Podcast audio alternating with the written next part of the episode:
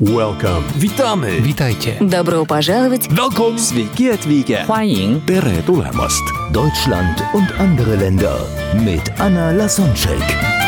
Der erste und einzige Podcast in Deutschland, Österreich und der Schweiz, der sich mit interkultureller Kommunikation beschäftigt, spannende Impulse über fremde Länder liefert, entfernte Kulturen näher bringt und erfolgreiche Menschen mit internationaler Erfahrung interviewt. Heute im Gespräch mit Anna Lasonczek, Fabian Fitzner. Ja, und du hast schon erwähnt, du bist in Net Marketing tätig. Vielleicht magst du dazu kommen jetzt. Wie ist es passiert, dass du jetzt in Dubai lebst? Und wie sieht dein Leben jetzt aus? anders wieder mal. Also im Prinzip, wir haben vor, ja, vor diesen knappen viereinhalb Jahren, als wir dann bei Null wieder anfangen mussten, haben wir uns entschieden, Network Marketing aufzubauen. Ich habe mir diese Industrie mal angeschaut aus unternehmerischer Sicht. Ich weiß, dass natürlich viele Menschen, wenn sie hören Network Marketing, Multilevel Marketing, Direktvertrieb, äh, das oft, aber es ist auch wieder interessant, in Deutschland mit Vorurteilen behaftet ist. Das ist auch wieder so der typische Glaubenssatz, ja, weil es eben etwas anderes ist. Und ich habe damals gesagt, ich brauche ein Geschäftsmodell, äh, wenn ich meine Werte Freiheit, finanzielle Unabhängigkeit, Spaß, Familie, Community, wenn ich diese Werte leben will, dann brauche ich ein Einkommen, welches residual beziehungsweise irgendwann passiv läuft. Das heißt, ich muss mir irgendetwas aufbauen in einer Anführungsstrichen relativ kurzen Zeit, welches mein Leben lang weiterläuft. Und so habe ich mich dann unternehmerisch mal mit dieser Industrie oder mit diesem Beruf Network Marketing auseinandergesetzt, habe für mich festgestellt, okay, jeder kennt irgendjemanden oder viele Menschen, die schon mal Network Marketing gemacht haben und nicht erfolgreich geworden sind. Aber jeder kennt auch den ein oder anderen, der extrem erfolgreich geworden ist. Also muss es ja irgendetwas geben, was diese Menschen anders gemacht haben. Also muss ich nur so einen finden und von so einem lernen. Und der, von dem ich gelernt habe, wohnt neben mir in Dubai. Also wir haben hier Villa an Villa.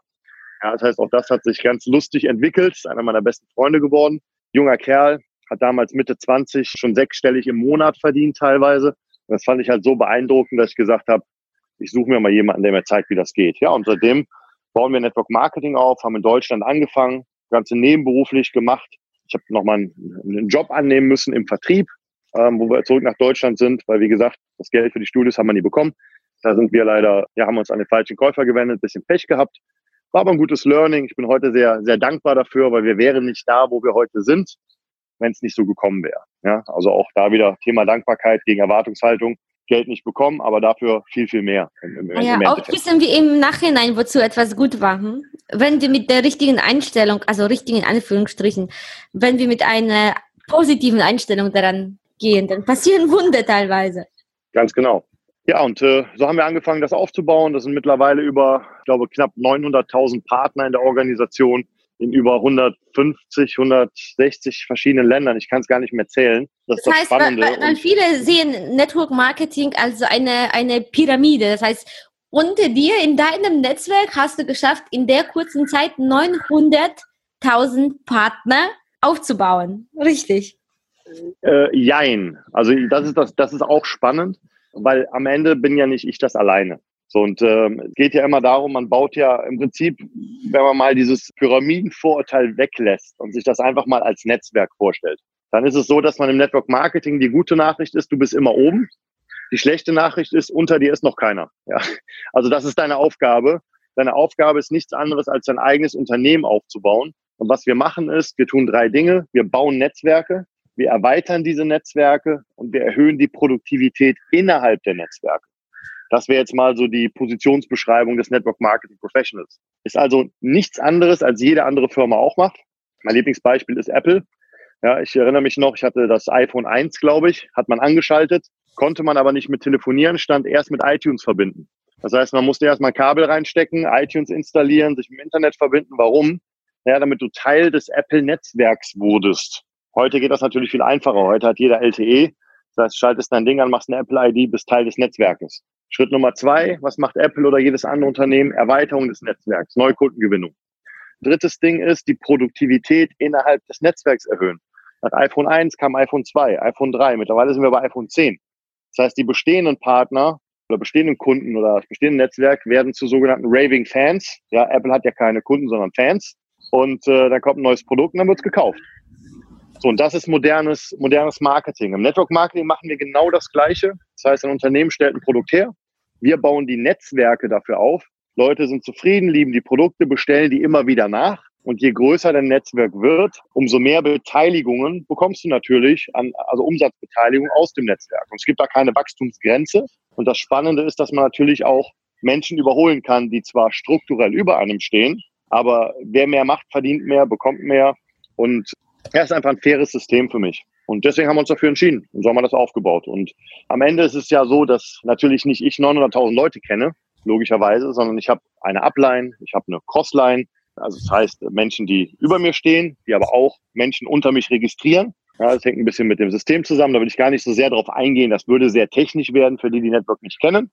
Aber um es kurz zu machen, es geht darum, dass man sich gegenseitig unterstützt auf den verschiedensten Ebenen. Und die Leader, die ich aufgebaut habe oder aufbauen dürfte, arbeiten ja alle selbstständig. Und die haben selber eigene Netzwerke aufgebaut, aber diese Netzwerke sind natürlich auch Teil meines Netzwerkes und somit werde ich darauf auch mitbezahlt. Ja? Also ich habe keine 900.000 Menschen selber aufgebaut, sondern ich habe einfach ja mit ein bisschen Fleiß und natürlich auch ein bisschen Glück die richtigen Menschen gefunden, die genau das Gleiche gemacht haben wie ich. Mittlerweile habe ich eine Person, die auf der gleichen Position ist wie ich, die gleiche Karrierestufe. Nächsten Monat folgt ein zweiter sehr wahrscheinlich, der auf die gleiche Karrierestufe kommt. Und da freue ich mich wie ein, wie ein Schneekönig das, und freue mich sogar, wenn die mich überholen. Das wäre so das perfekte Szenario. Ja, und deswegen, ja, liebe ich Network Marketing. Ja, ich, ich kann das raushören. Ja, und so, wie, wie sieht so dein Tag aus? Was, was machst du so? viele, ähm, viele, die angestellt sind, sind gewohnt, um die gleiche Uhrzeit zu, an dem gleichen Ort zu arbeiten oder Dienstreisen zu haben. Und du bist so dein eigener Chef mit einem äh, hohen Einkommen, lebst in Dubai. Also wie, wie, sieht das, wie sieht dein Leben aus? Also die ersten vier Jahre oder dreieinhalb Jahre habe ich sehr, sehr viel gearbeitet. Ich habe äh, jede freie Minute dafür genutzt, mit Menschen über das Produkt oder das Geschäftsmodell zu sprechen und äh, habe diese Ich kann mich erinnern, du hast mich auch ein paar Mal angerufen. Richtig. Und hast gesagt, richtig, Anja, richtig. Ich, du, du, du, du weißt, wie das ist. Ich werde dich anrufen, so, solange du nicht sagst, hör damit auf.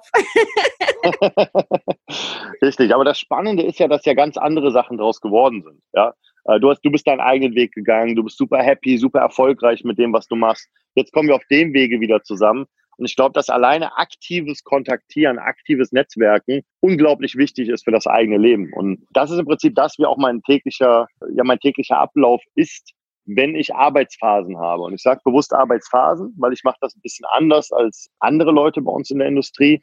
Ich mache immer so ein Vollgas, Vollbremse-Konzept. Das habe ich mal übernommen von unserem gemeinsamen Freund Tobi Beck fand ich sehr, sehr gut. Und zwar, wenn ich in Dubai bin, dann ist das mehr so, ich sag mal, äh, Arbeiten auf Sparflamme. 20 Prozent Arbeit, 80 Prozent Freizeit, weil dafür arbeite ich. Ich arbeite nicht, äh, oder ich lebe nicht, um zu arbeiten, ich arbeite, um zu leben. Ja, und äh, Lifestyle. Ach, wie schön. Das, das, ist ja also das typisch auch interkulturell in Deutschland. Man lebt, um zu arbeiten und in vielen anderen Läden arbeitet, um zu leben. Ja, du hattest mich gerade gefragt nach dem perfekten Tagesablauf. Also mein perfekter Tag oder mein, mein Tag, wie er heute aussieht, ist im Prinzip, wenn, wenn ich hier bin, 20 Prozent Arbeit, 80 Prozent Freizeit, Lifestyle. Das heißt, ich stehe zum einen auf, wenn ich wach werde. Das ist ein ganz, ganz großer Luxus, den ich äh, ja viele Jahre natürlich nicht hatte und an dem man sich aber auch sehr schnell gewöhnt, muss ich sagen. Ja, also wenn mein Körper sagt, so jetzt ist Zeit aufzustehen, dann stehe ich auf. Dann gehe ich zum Sport, ähm, Obwohl dann viele dann Bücher dann über Erfolg und so diese Motivationsvideos und Vorträge sagen, ja, steh früh auf. Und du sagst, nein, du wachst dann auf, äh, du stehst auf, wenn du aufwachst. Ja, ich habe da auch wieder eine ganz andere Theorie. Und zwar zum einen weiß der Körper, wann er aufstehen muss. Und da mein Arbeitstag auch ein bisschen länger dauert als der der meisten, also ich gehe nicht vor zwei Uhr ins Bett, da kann ich nicht um fünf Uhr aufstehen, zum anderen glaube ich, dass es unterschiedliche Menschentypen gibt. Es gibt Menschen, die sind nachtkreativ und es gibt Menschen, die sind tagsüber kreativ. Und ich bin definitiv einer von denen, die nachts wesentlich kreativer und produktiver sind oder spät abends als, als frühmorgens. Und von daher passt das perfekt zu mir. Und ich glaube, die Biologie weiß schon, was am besten für den Körper ist. Und ich glaube, da gehört Ausschlafen zu, weil als ich im Mittelalter oder, in, oder wenn ich im Mittelalter oder in der Höhle gelebt hätte, da hätte auch keiner irgendwie morgens die Glocke geläutet, damit ich aufwache. Ja? Wenn du weißt, was ich meine. Yeah. Also ich glaube diese Theorien nicht, um ganz ehrlich zu sein. Für einen bestimmten Menschentyp ja, aber auch unser komplettes, das ist ja auch wieder ein Kulturding, unsere komplette Arbeitskultur. Wer hat denn festgelegt, dass wir um 8 Uhr auf der Arbeit sein müssen? Also das ist ja auch irgendwie so ein, so ein Ding, 8 bis 16 Uhr. Warum ist das so? Ja, keine Ahnung. Ich weiß nicht, wer es festgelegt hat. Und wenn man natürlich dann sagt, ich muss von 8 bis 16 Uhr arbeiten, weil ich in einer Firma bin und CEO bin, äh, extrem beschäftigt bin, dann muss ich um 5 Uhr aufstehen, damit ich meine privaten Sachen vorher erledigen kann. Dann macht das vielleicht Sinn. Aber nicht, wenn du ein Leben lebst, wo du sowieso äh, viel, viel Freiheit hast. Ja, deswegen passt das ganz gut zu mir. Und also ich stehe auf, wann ich, wann ich wach werde, dann gehe ich zum Sport. Meistens werde ich gegen 9 Uhr, 9.30 Uhr wach, äh, gehe dann zum Sport, mache morgens mein Krafttraining, komme dann äh, vom Sport, dann arbeite ich ein bisschen. Arbeit sieht in dem Fall aus, ich, äh, wenn ich hier in Dubai bin, arbeite ich viel über Zoom, habe vielleicht das ein oder andere Meeting, die eine oder andere Einarbeitung von neuen Partnern, lebe mein Leben aber so, dass ich auch immer wieder neue Leute kennenlerne. Wenn Zeit ist, also wenn Wind ist, äh, gehe ich dann äh, zum Kitesurfen mal eine Stunde oder zwei am Nachmittag oder auch am Mittag. Wie gesagt, sind immer sehr vom Wind abhängig. Dann schaue ich, dass ich noch ein, zwei arbeitstechnische Dinge einschiebe. Ich äh, schreibe gerade mein zweites Buch beispielsweise. Da bin ich gerade dran. Ja, und abends gehe ich nochmal zum Sport, dann meistens zum Kampfsport, Jiu-Jitsu oder Boxen. Und abends dann, ja, gemeinsam mit meiner Frau. Dann machen wir entweder irgendwas zusammen oder wir schauen gerne auch mal eine Serie. Ja, und das ist im Prinzip so der, der Ablauf, wenn ich in, in Dubai bin, wenn ich zu Hause bin. Also ich habe hier zu Hause immer dieses Urlaubsfeeling und ich will das auch behalten. Wenn ich Arbeitsphasen habe, und die habe ich halt öfter im Monat, dass ich rausfliege, äh, wir nennen das immer Travel-Phase, dann ist natürlich äh, all in Arbeit. Ja, dann haben wir Events, äh, also größere Veranstaltungen, dann haben wir Meeting-Marathons. Ich war letztes Wochenende in Istanbul beispielsweise, war drei Tage dort und es gab halt keine freie Minute. Ja, und das ist aber auch okay so weil das ist quasi dann, dann außerhalb und da fokussiere ich mich auf Arbeit halt nach dem Konzept voll Gas, voll Bremse. Ja, hier zu Hause Energie tanken, Spaß haben, Freizeit leben, wissen, wofür man lebt, Lebensqualität hochhalten und wenn ich eben in Arbeitsphasen bin, Fokus auf Arbeit, um mir das zu ermöglichen dass in deinem Alltag, in der Ruhephase, wenn du zu Hause bist, das, äh, ich habe da viel Sport rausgehört. Also morgens, dann vielleicht noch kalten mittags und abends. Das war, glaube ich, nicht immer so. Wie, wie kommt das, dass du jetzt so viel Sport machst? Ja, es war nicht so, als wir uns kennengelernt haben, weil das halt wirklich mal die Phase war, wo wir massiv aufgebaut haben, wo wir all das eben nur, ich sag mal, auf unserem Vision Board hatten, was wir heute leben dürfen äh, mit der Hoffnung, dass es irgendwann so weit kommt. Ja, natürlich auch irgendwo mit dem Wissen, dass wir es schaffen werden, aber wir wussten nicht wann und wie schnell es geht. Das heißt, zu dem Zeitpunkt habe ich einfach für mich entschieden, wenn du erfolgreich werden möchtest, musst du Opfer bringen. Und in meinem Fall war das Opfer, was ich gebracht habe, eben meine Leidenschaft. Meine Leidenschaft war immer Sport.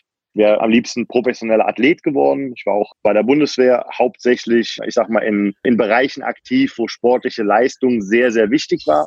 Also wir haben jeden Tag fünf bis sechs Stunden körperlich äh, gearbeitet, also im sportlichen Bereich. Und ja, das, das war immer das, was mir Spaß gemacht hat. Und durch den Kreuzbandriss konnte ich das nicht mehr. Und dann kam halt die Zeit, wo ich gesagt habe, okay, jetzt äh, reicht es auch nicht mehr von Hobbysport, jetzt ist Aufbau angesagt und eben Vollgas für ja, die dreieinhalb, fast vier Jahre. Und jetzt ist der Fokus genauso wie, ja, wie, guck mal, für mich ist das so, Thema Körper ist für mich genauso ein Projekt oder Thema Gesundheit wie Business. Ja, Menschen geben unglaublich viel Zeit her für ihren Geschäftsaufbau, für ihre Arbeit, äh, für sonstige Dinge, aber kümmern sich nicht um das Wertvollste, was sie haben, und das ist eben der Körper. Und es gibt nur einen. Und so habe ich das jetzt zu meinem Projekt gemacht und habe gesagt, die nächsten Monate voller Fokus auf, auf die Gesundheit.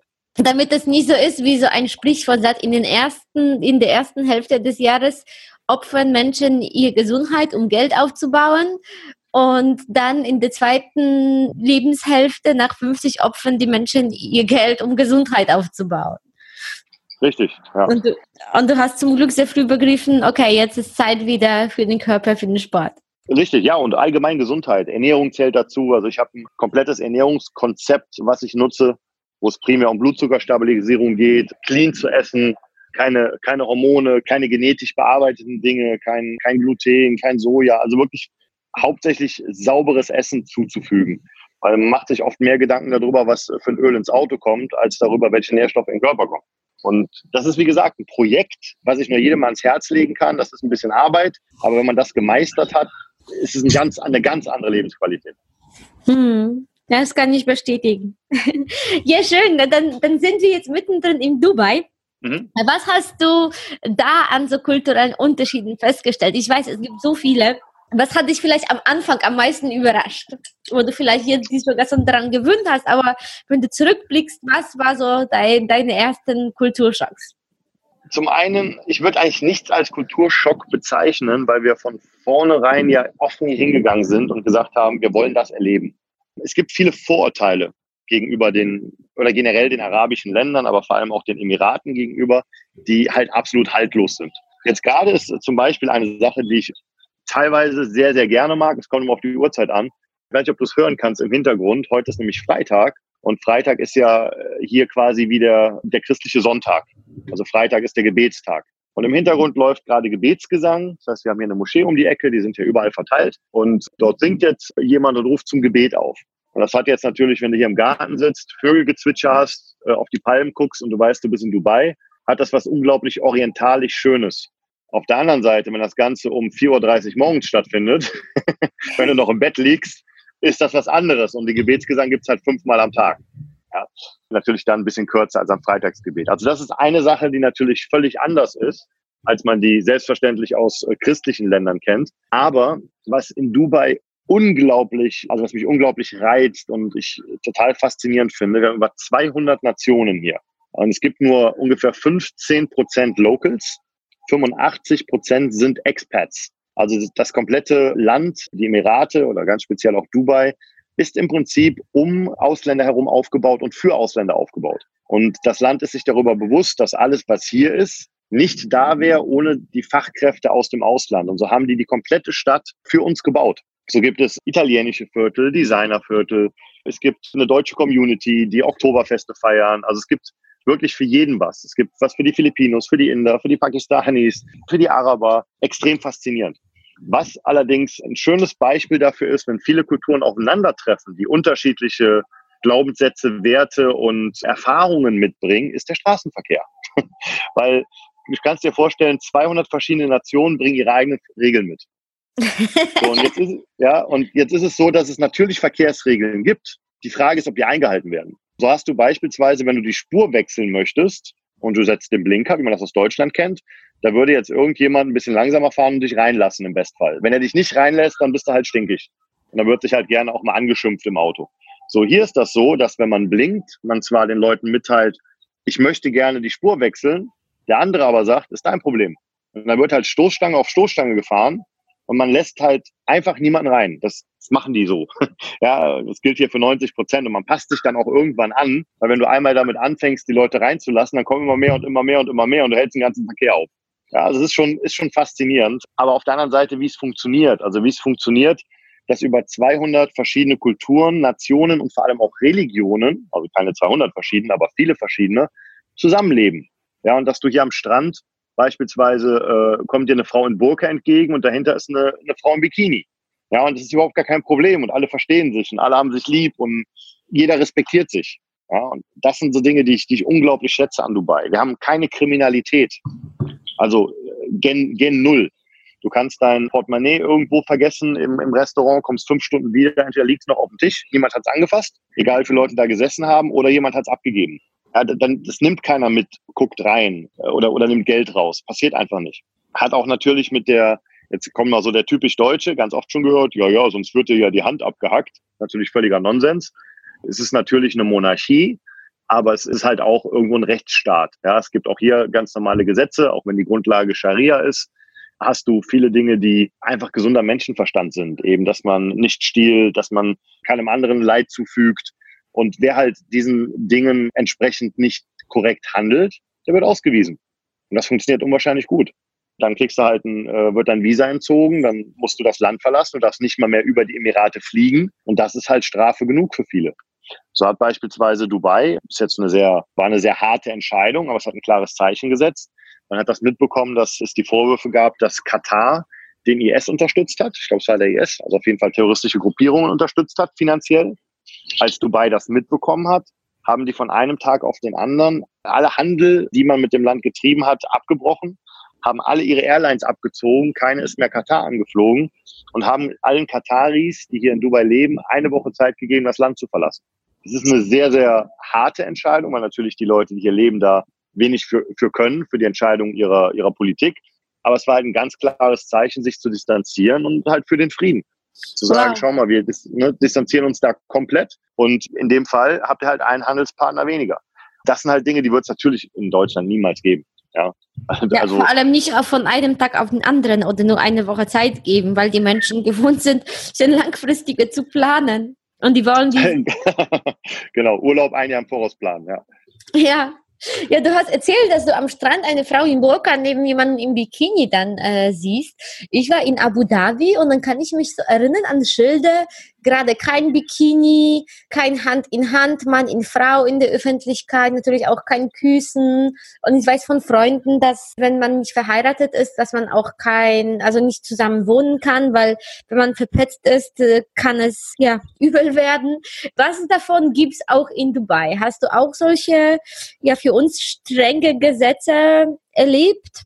Schau mal, das ist so ein bisschen wie, gibt's, gibt's da irgendwie einen Vergleich? Oder, oder ich fange mal andersrum an. Abu Dhabi beispielsweise. Ich war gestern in Abu Dhabi, habe dort einen, äh, einen, Freund getroffen. Das ist ein, ein Arzt, der eine, der eine Klinik leitet. Wir sind dann gestern Abend noch mit ihm essen gegangen und der lebt seit acht Jahren in Abu Dhabi. So, und haben halt auch vor allem mal nach den Unterschieden gefragt, weil Abu Dhabi hat den Ruf, sehr traditionell oder sehr lokal zu sein. In Abu Dhabi begegnest du weniger Ausländern, also wirklich mehr, äh, mehr local. Du hast sehr, sehr viele Leute in oder gerade gerade Frauen halt in Burka. Du hast sehr viele Männer im traditionellen weißen Gewand. Das ist die sogenannte äh, Kondura. Und das ist halt so das, das, das Tagesoutfit. So nach außen hin sieht das halt alles so aus. Aber die Wahrheit ist, dass dort Alkohol getrunken wird, dass dort Party gemacht wird bis zum Abwinken. Es gibt dort Yas Island, das ist die, das ist eine riesen Partyinsel, ja, wo, wo die Locals ihre Partys feiern, dass dort sehr viel Schweinefleisch gegessen wird. Also das ist nach außen hin immer eine Sache, aber im, im inneren Kern was anderes. Trotz allem ist es eher traditionell in Abu Dhabi gehalten. So, in Dubai gibt's auch Schilder. Also hier musst, musst du, solltest du im Prinzip nur darauf achten, ähm, du wirst auch feststellen, dass Locals Händchen halten. Wenn du zum Beispiel in die Dubai Mall gehst, in die Mall of the Emirates, dort stehen auch Schilder. Da stehen aber auch Schilder, die einfach gesunder Menschenverstand sind, wie zum Beispiel, dass man nicht im Bikini ins Einkaufszentrum geht. Aber ich glaube, das ist, glaube ich, jedem klar. Ja? Trotzdem steht es da nochmal. Das wäre bei Deutschland auch seltsam, wenn du plötzlich im Bikini mitten in der Stadt rumläufst. Ja? Aber geht ähm, es im Bikini oder vielleicht auch schon in Spaghetti-Trägern, wäre es nicht Nein, nein, nein. Es geht um, um den Bereich Bikini. Thema sexy Kleidung, es wird komplett toleriert. Ich habe noch nie gesehen, dass jemand angehalten wurde, wenn er sag mal, oder, oder eine Dame, die ein Bikini-Oberteil, ein äh, Spaghetti-Oberteil anhatte oder äh, eine kurze Hose. Äh, natürlich kann man es auch hier übertreiben, ja. Aber es ist das gleiche in Deutschland auch. Es gibt ja auch da ein paar, ein paar Damen, die, ja, ich sag mal, in einem Outfit rausgehen, was eher ja vielleicht an den Strand gehört oder in einen, in einen Club mit Rotlicht, ja, wo man sich auch denkt, warum geht sie jetzt so raus? Ja, so nach dem Motto Arsch frisst Hose auf. Das sollte man weder in Deutschland machen noch in Dubai. Aber ansonsten, wie gesagt, Locals, die Händchen halten, äh, küssen in der Öffentlichkeit, ja, ist eine Sache, die wir selber auch nicht machen. Das hat dann aber auch einfach mit, mit Respekt den anderen Kulturen gegenüber zu tun. Aber Händchen halten ist kein Problem, Kleidung ist kein Problem. Das steht so mehr in der, äh, wie nennt sich dieses Touristending, ähm, wenn du irgendwo hinfliegst, das Auswärtige Amt. Genau, da steht dann auf den Seiten, wie man sich zu verhalten hat äh, in den Emiraten. Aber das ist, das ist hier nicht so. Das ist sehr, sehr westlich, sehr, sehr tolerant. Oder das heißt westlich. Es ist einfach sehr tolerant allen Kulturen gegenüber. Ich glaube, das ist der richtige Begriff. Okay. Gibt es etwas, wo du sagst, wow, Abu Dhabi, das, äh, es gibt etwas, was du gerne von Abu Dhabi nach Deutschland schicken würdest, wo du sagst, ach, du bist so froh, dass du jetzt da lebst. Natürlich bis auf Wetter. so von der Mentalität. Gibt es etwas, was dich begeistert? Ja. Viele haben so so, ja, wie wir jetzt gerade gesprochen haben, so Vorurteile gegen diesen typisch arabischen, gegen diesen ganzen Verboten. Aber vielleicht gibt es etwas, wo du sagst, ach, schön es zu erleben, es wäre schön, wenn es es in Deutschland auch gäbe. Ja, also äh, definitiv das friedliche Miteinander ist etwas, was ich nicht aus Abu Dhabi, aus Dubai, ich lebe ja in Dubai. Also das friedliche Miteinander ist etwas, was ich in Deutschland unglaublich vermisse. Weißt du, es gibt immer wieder diese Diskussionen, wer darf in Deutschland sein, wer darf nicht in Deutschland sein. Dann gibt's immer wieder diese Diskussionen der, weiß ich nicht, der böse Islam, ja, Islamisierung oder Islamophobie sind ja schon so ein paar Begriffe. Es funktioniert halt hier. Wir werden hier genauso akzeptiert, wie es andersrum genauso sein sollte. Dann auf der anderen Seite natürlich das Thema Respekt untereinander. Also Thema Kriminalität, wie ich eben gesagt habe, ist unglaublich ja schön, wenn ich weiß, meine Frau kann die ganze Nacht wegbleiben, könnte zu Fuß nach Hause kommen und es würde, es passiert ihr einfach nichts. Ja, es ist einfach sicher. Auf der anderen Seite vielleicht auch noch, was wäre denn noch, oder was würde ich denn noch gerne mitnehmen? Ja, auch ein bisschen diese, äh, der, also die, die Forcierung des Respekts.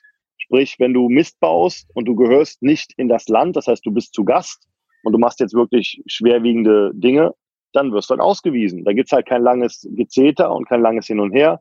Natürlich funktioniert das in Deutschland so nicht, weil hier leben wir in einer Monarchie, in Deutschland leben wir in einer Demokratie. Das ist halt einfach nochmal eine komplett andere Staatenform. Aber äh, ich habe oft die Diskussion mit Deutschen, die mir dann sagen, ja, aber du, äh, das ist ja keine Demokratie. Oft stelle ich mir die Frage, ob die Demokratie dann unbedingt das Bessere ist. Ich weiß es nicht. Es kommt natürlich darauf an, wen du an der Spitze hast. Und da hat, äh, haben die Emirate ein äh, unglaubliches Glück, jemanden an der Spitze zu haben wie Sheikh Mohammed, der halt das Ziel hat, die Welt zu vereinen ja, und äh, ein, ein friedliches Miteinander zu schaffen. Klar kann sowas auch in die Hose gehen, wie man in bestimmten anderen Ländern sehen, aber grundsätzlich ist das schon ein, äh, also sehr, sehr schön hier zu leben. Also ich liebe Dubai. Wenn ich äh, nach Hause komme, ich komme immer aus dem Staunen nicht raus, wenn ich die Gebäude links und rechts sehe, wenn ich an Kite Beach fahre, die, den weißen Pulverstrand sehe oder wenn ich einfach im Garten sitze, auf dem Pool gucke, die Vögel im Hintergrund höre. Es ist ein unglaublich schönes Leben. Die Lebensqualität hier ist für mich hundertmal höher als in Deutschland. Mhm. Ach, ich, ich fühle mit und versetze mich mental zu dir in den Garten. Wie schön. Morgen bei Deutschland und andere Länder. Der interkulturelle Vergleich Deutschland und die Vereinigten Arabischen Emirate.